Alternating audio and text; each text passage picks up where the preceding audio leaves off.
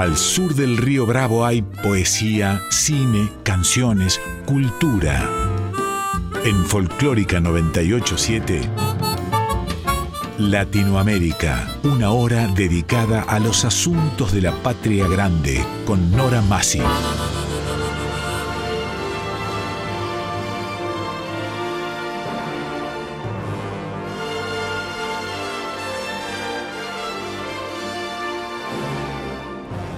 Latinoamérica, novela, cuento, teatro, poesía, música, artes visuales, ciencia y arte. Este programa es auspiciado por SADE, Sociedad Argentina de Escritores.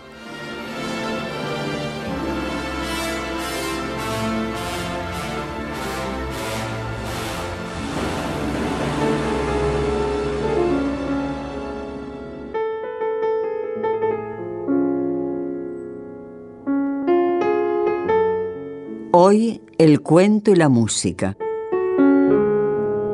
Julio Cortázar. Jaime Torres. Primera parte.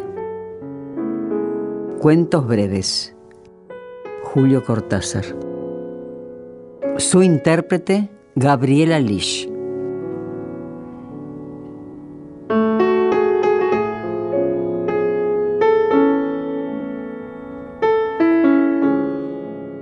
Julio Cortázar, como parte del fenómeno latinoamericano, se ha convertido en una de las referencias literarias más importantes del siglo XX. Inauguró un estilo propio de literatura bastante rico y complejo, tan llamativo que algunos otros escritores y poetas de recientes generaciones han reclamado tener influencia de Cortázar en su trabajo. Entre las principales obras de Julio Cortázar podemos destacar, entre otras, Presencia, 1938, La otra orilla, 1945, Los Reyes, 1949, Bestiario, 1951, Rayuela, 1963. La producción.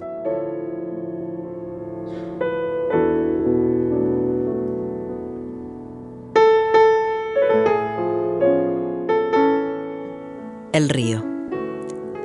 Y sí, parece que es así.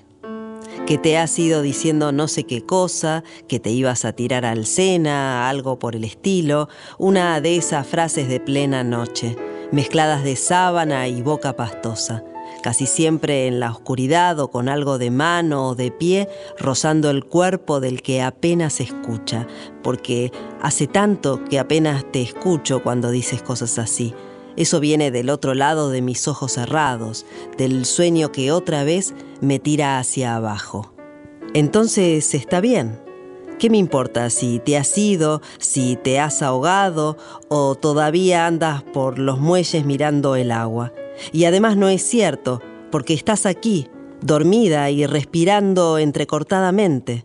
Pero entonces no te has ido cuando te fuiste en algún momento de la noche antes de que yo me perdiera en el sueño, porque te habías ido diciendo alguna cosa que te ibas a ahogar en el Sena, o sea, que has tenido miedo. Has renunciado y de golpe estás ahí, casi tocándome y te mueves ondulando como si algo trabajara suavemente en tu sueño, como si de verdad soñaras que has salido y que después de todo llegaste a los muelles y te tiraste al agua. Así, una vez más, para dormir después con la cara empapada de un llanto estúpido, hasta las once de la mañana, la hora en que traen el diario con las noticias de los que se han ahogado de veras. Me da risa, pobre tus determinaciones trágicas, esa manera de andar golpeando las puertas como una actriz de tourné de provincia, uno se pregunta si realmente crees en tus amenazas, tus chantajes repugnantes, tus inagotables escenas patéticas untadas de lágrimas y adjetivos y recuentos. Merecerías a alguien más dotado que yo para que te diera la réplica. Entonces se vería alzarse a la pareja perfecta, con el hedor exquisito del hombre y la mujer que se destrozan mirándose en los ojos para asegurarse el aplazamiento más precario, para sobrevivir todavía y volver a empezar y perseguir inagotablemente su verdad de terreno baldío y fondo de cacerola. Pero ya ves, escojo el silencio, enciendo un cigarrillo y te escucho hablar. Te escucho quejarte, con razón, pero ¿qué puedo hacerle? O lo que es todavía mejor, me voy quedando dormido, arrullado casi por tus imprecaciones previsibles. Con los ojos entrecerrados, mezclo todavía por un rato las primeras ráfagas de los sueños, con tus gestos de camisón ridículo bajo la luz de la araña que nos regalaron cuando nos casamos. Y creo que al final me duermo y me llevo, te lo confieso casi con amor, la parte más aprovechable de tus movimientos y tus denuncias, el sonido restallante que te deforma los labios lívidos de cólera, para enriquecer mis propios sueños donde jamás a nadie se le ocurre ahogarse. Puedes creerme. Pero si es así, me pregunto, ¿Qué estás haciendo en esta cama que habías decidido abandonar por la otra más vasta y más ahuyente? Ahora resulta que duermes, que de cuando en cuando mueves una pierna que va cambiando el dibujo de la sábana. Pareces enojada por alguna cosa, no demasiado enojada. Es como un cansancio amargo. Tus labios esbozan una mueca de desprecio, dejan escapar el aire entrecortadamente, lo recogen a bocanadas breves y creo que si no estuviera tan exasperado por tus falsas amenazas, admitiría que eres otra vez hermosa, como si el sueño te devolviera un poco de mi lado donde el deseo es posible y hasta reconciliación o nuevo plazo, algo menos turbio que este amanecer donde empiezan a rodar los primeros carros y los gallos abominablemente desnudan su horrenda servidumbre. No sé, ya ni siquiera tiene sentido preguntar otra vez si en algún momento te había sido, si eras tú la que golpeó la puerta al salir en el instante mismo en que yo resbalaba al olvido, y a lo mejor es por eso que prefiero tocarte, no porque dude de que estés ahí. Probablemente en ningún momento te fuiste del cuarto. Quizá un golpe de viento cerró la puerta. Soñé que te había sido mientras tú, creyéndome despierto, me gritabas tu amenaza desde los pies de la cama. No es por eso que te toco en la penumbra verde del amanecer. Es casi dulce pasar una mano por ese hombro que se estremece y me rechaza. La sábana te cubre a medias. Mis dedos empiezan a bajar por el terso dibujo de tu garganta. Inclinándome, respiro tu aliento que huele a noche y a jarabe. No sé cómo mis brazos te han enlazado. Oigo una queja mientras arqueas la cintura negándote. Pero los dos conocemos demasiado ese juego para creer en él. Es preciso que me abandones. La boca que jadea palabras sueltas, de nada sirve que tu cuerpo, amodorrado y vencido, luche por evadirse. Somos a tal punto una misma cosa en ese enredo de ovillo donde la lana blanca y la lana negra luchan como arañas en un bocal. De la misma sábana, que apenas te cubría, alcanzo a entrever la ráfaga instantánea que surca el aire para perderse en la sombra. Y ahora estamos desnudos. El amanecer nos envuelve y reconcilia en una sola materia temblorosa. Pero te obstinas en luchar, encogiéndote, lanzando los brazos por sobre mi cabeza, abriendo como en un relámpago los muslos para volver a cerrar sus tenazas monstruosas que quisieran separarme de mí mismo. Tengo que dominarte lentamente y eso, lo sabes, lo he hecho siempre con una gracia ceremonial. Sin hacerte daño, voy doblando los juncos de tus brazos. Me ciño a tu placer de manos crispadas, de ojos enormemente abiertos. Ahora tu ritmo, al fin se ahonda en movimientos lentos de muare, de profundas burbujas ascendiendo hasta mi cara. Vagamente acaricio tu pelo derramado en la almohada, en la penumbra verde miro con sorpresa mi mano que chorrea. Y antes de resbalar a tu lado, sé que acaban de sacarte del agua, demasiado tarde, y que yace sobre las piedras del muelle, rodeada de zapatos y de voces, desnuda boca arriba, con tu pelo empapado y tus ojos abiertos.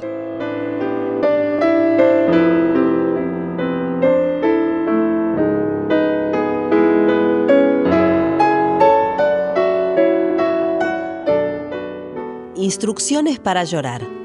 Dejando de lado los motivos, atengámonos a la manera correcta de llorar, entendiendo por esto un llanto que no ingrese en el escándalo, ni que insulte a la sonrisa con su paralela y torpe semejanza. El llanto medio u ordinario consiste en una contracción general del rostro y un sonido espasmódico acompañado de lágrimas y mocos, estos últimos al final, pues el llanto se acaba en el momento en que uno se suena enérgicamente. Para llorar, dirija la imaginación hacia usted mismo y si esto le resulta imposible por haber contraído el hábito de creer en el mundo exterior, piense en un pato cubierto de hormigas o en esos golfos del estrecho de Magallanes en los que no entra nadie nunca. Llegado el llanto, se tapará con decoro el rostro usando ambas manos con la palma hacia dentro. Los niños llorarán con la manga del saco contra la cara y de preferencia en un rincón del cuarto. Duración media del llanto, tres minutos.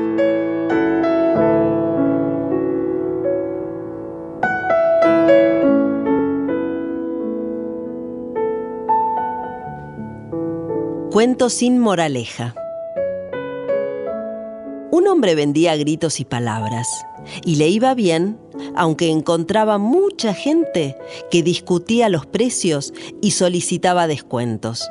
El hombre accedía casi siempre y así pudo vender muchos gritos de vendedores callejeros, algunos suspiros que le compraban señoras rentistas y palabras para consignas, eslóganes, membretes y falsas ocurrencias.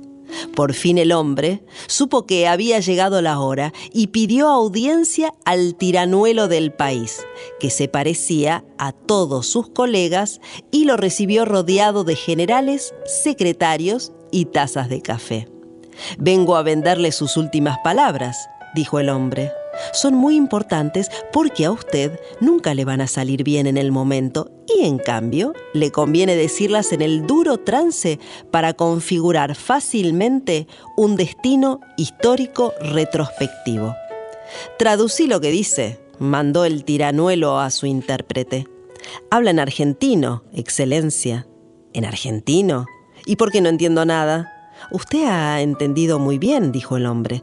Repito que vengo a venderle sus últimas palabras. El tiranuelo se puso de pie como es de práctica en estas circunstancias y reprimiendo un temblor mandó que arrestaran al hombre y lo metieran en los calabozos especiales que siempre existen en esos ambientes gubernativos. Es lástima, dijo el hombre mientras se lo llevaban. En realidad, Usted querrá decir sus últimas palabras cuando llegue el momento y necesitaría decirlas para configurar fácilmente un destino histórico retrospectivo. Lo que yo iba a venderle es lo que usted querrá decir, de modo que no hay engaño. Pero como no acepta el negocio, como no va a aprender por adelantado esas palabras, cuando llegue el momento en que quieran brotar por primera vez, y naturalmente usted no podrá decirlas. ¿Por qué no podré decirlas si son las que he de querer decir? preguntó el tiranuelo ya frente a otra taza de café. Porque el miedo no lo dejará, dijo tristemente el hombre. Como estará con una soga al cuello en camisa y temblando de terror y de frío, los dientes se le entrechocarán y no podrá articular palabra. El verdugo y los asistentes, entre los cuales habrá algunos de estos señores, esperarán por decoro un par de minutos. Pero cuando de su boca brote solamente un gemido entrecortado por hipos y súplicas de perdón, porque eso sí lo articulará sin esfuerzo, se impacientarán y lo ahorcarán. Muy indignados, los asistentes y en especial los generales rodearon al tiranuelo para pedirle que hiciera fusilar inmediatamente al hombre. Pero el tiranuelo, que estaba pálido como la muerte, los echó a empellones y se encerró con el hombre para comprarle sus últimas palabras. Entretanto, los generales y secretarios, humilladísimos por el trato recibido, prepararon un levantamiento y a la mañana siguiente prendieron al tiranuelo mientras comía uvas en su glorieta preferida. Para que no pudiera decir sus últimas palabras, lo mataron en el acto pegándole un tiro.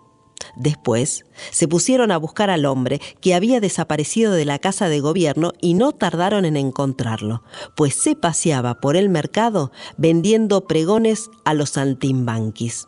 Metiéndolo en un coche celular, lo llevaron a la fortaleza y lo torturaron para que revelase cuáles hubieran podido ser las últimas palabras del tiranuelo. Como no pudieron arrancarle la confesión, lo mataron a puntapiés. Los vendedores callejeros que le habían comprado gritos siguieron gritándolos en las esquinas, y uno de esos gritos sirvió más adelante como santo y seña de la contrarrevolución que acabó con los generales y los secretarios. Algunos, antes de morir, pensaron confusamente que en realidad todo aquello había sido una torpe cadena de confusiones y que las palabras y los gritos eran cosas que en rigor pueden venderse pero no comprarse, aunque parezca absurdo. Y se fueron pudriendo todos, el tiranuelo, el hombre y los generales y secretarios. Pero los gritos resonaban de cuando en cuando en las esquinas.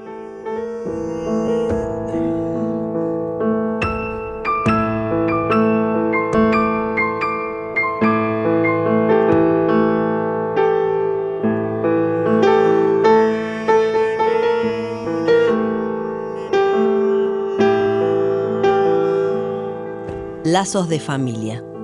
Odian de tal manera a la tía Angustias que se aprovechan hasta de las vacaciones para hacérselo saber. Apenas la familia sale hacia diversos rumbos turísticos, diluvio de tarjetas postales en agfacolor, hasta en blanco y negro, si no hay otras a tiro, pero todas sin excepción recubiertas de insultos de Rosario, de San Andrés de Giles, de Chivilcoy, de la esquina de Chacabuco y Moreno, los carteros cinco o seis veces por día a las puteadas. La tía Angustias, feliz. Ella no sale nunca de su casa. Le gusta quedarse en el patio, se pasa los días recibiendo las tarjetas postales y está encantada. ¿Modelos de tarjeta? Salud, asquerosa, que te parta un rayo. Gustavo. Te escupo en el tejido. Josefina que el gato se seque a meadas los malbones, tu hermanita. Y así consecutivamente. La tía Angustias se levanta temprano para atender a los carteros y darles propinas. Lee las tarjetas, admira las fotografías y vuelve a leer los saludos. De noche, saca su álbum de recuerdos y va colocando con mucho cuidado la cosecha del día, de manera que se puedan ver las vistas, pero también los saludos. Pobres ángeles, cuántas postales me mandan, piensa la tía Angustia. Esta con la vaquita, esta con la iglesia, aquí el lago Traful, aquí el ramo de flores, mirándolas una a una enternecida y clavando alfileres en cada postal, cosa de que no vayan a salirse del álbum, aunque eso sí, clavándolas siempre en las firmas. Vaya a saber por qué.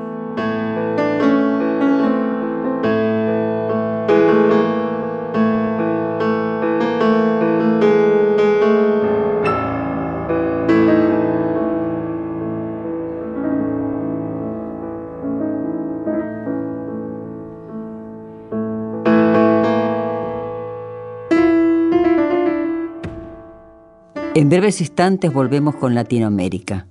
Hoy, el cuento y la música. Latinoamérica con Nora Masi en Folclórica 987.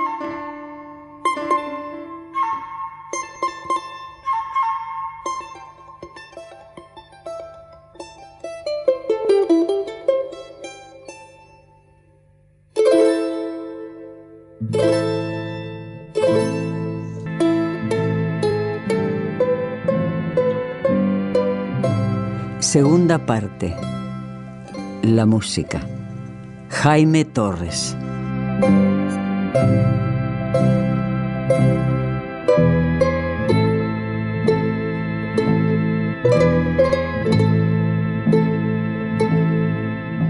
En la segunda parte de Latinoamérica, la música. Jaime Torres, El Cóndor pasa. Jaime Torres ha ganado gran repercusión mundial por su gran destreza con el charango. Fue discípulo del maestro boliviano Mauro Núñez. Torres ha tocado en toda clase de escenarios con idéntico fervor y dignidad. Su extensa actuación abarca desde las calles de los pueblos, al pie de monumentos o bajo centenarios árboles, hasta el prestigioso Teatro Colón de Buenos Aires, pasando por la Filarmónica de Berlín la Sala de Octubre de Leningrado y el Lincoln Center. La producción.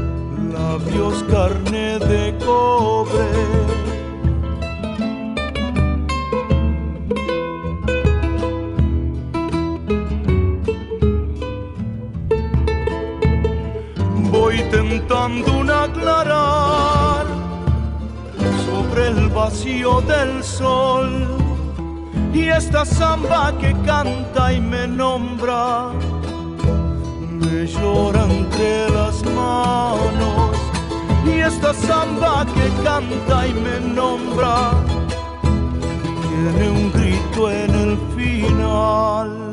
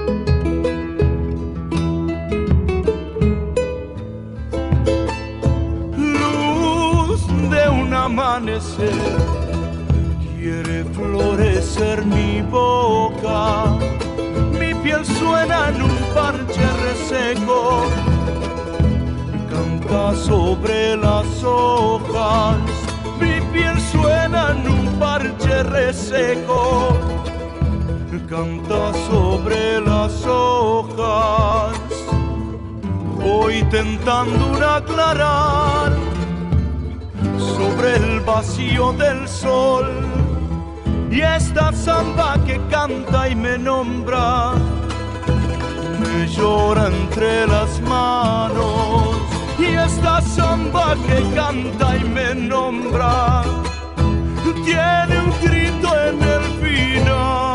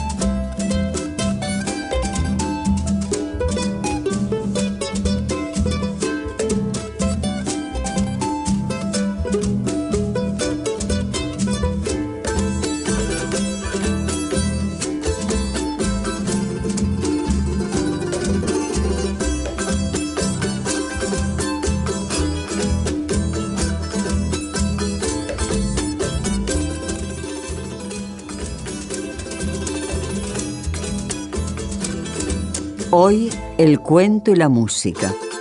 Julio Cortázar. Jaime Torres.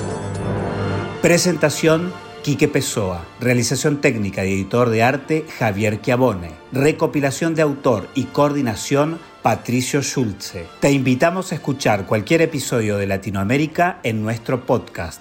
Nos podés encontrar en anchor.fm, Spotify, Google y Apple Podcast, entre otras. Te esperamos. Producción, guion y conducción Nora Massi. Latinoamérica. Novela, cuento, teatro, poesía, música, artes visuales, ciencia y arte